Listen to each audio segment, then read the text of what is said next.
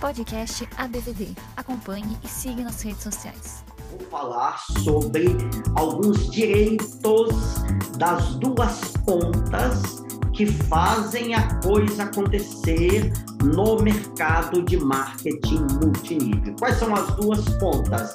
O empresário, ou seja, aquele que tem, que detém o produto ou serviço, e aquele que é um empreendedor independente. Muito bem, o, o empresário ele tem, obviamente, o direito sobre a marca que ele construiu, sobre a titularidade de alguma coisa que foi uma invenção dele, que pode acontecer tanto num produto como num serviço. Ele tem o direito de firmar um contrato com aquele que é o independente, que é um afiliado, que alguns gostam de chamar assim, e ele pode rescindir esse contrato e na formação desse contrato ele pode colocar e deve, na verdade, até os, as hipóteses de uma rescisão contratual. Esses são alguns direitos do empresário. Já o empreendedor independente, o afiliado, ele tem o direito daquilo que está estabelecido no plano de negócios. Porque geralmente o contrato em si, que é firmado, é uma coisa muito simples. Mas ali você tem conjuntamente um plano de negócios, um manual de ética e conduta, um manual de vendas. Então, há alguns outros documentos que trazem para aqueles empreendedores independentes a forma como ele vai levar aquela ideia adiante, como ele vai para o mercado. Ele tem o direito a que um empresário observe e cumpra aquilo que prometeu.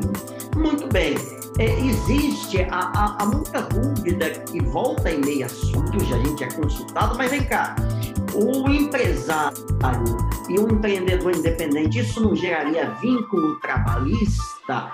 Olha, via de regra, não, não gera vínculo. Por quê?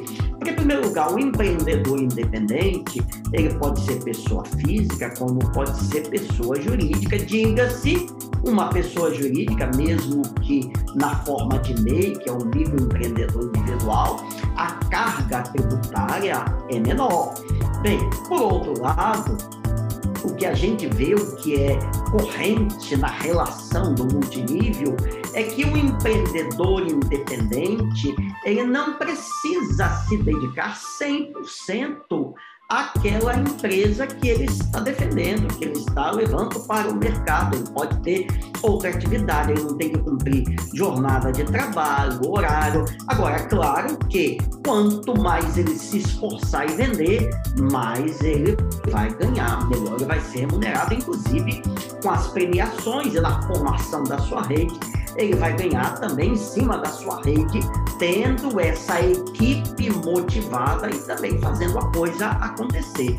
Então, os principais direitos resumindo, são aqueles que estiverem no contrato e nos documentos que forem apresentados no início desse relacionamento entre essas duas pontas. Os documentos são apresentados pelo empresário, pela empresa, e o empreendedor independente concorda ou não, mas ele aceitando, ele assinando aquilo, é o que vai reger e é o que vai representar, no fim das contas, os direitos e, naturalmente, os deveres daquelas duas partes. É isso, até a próxima.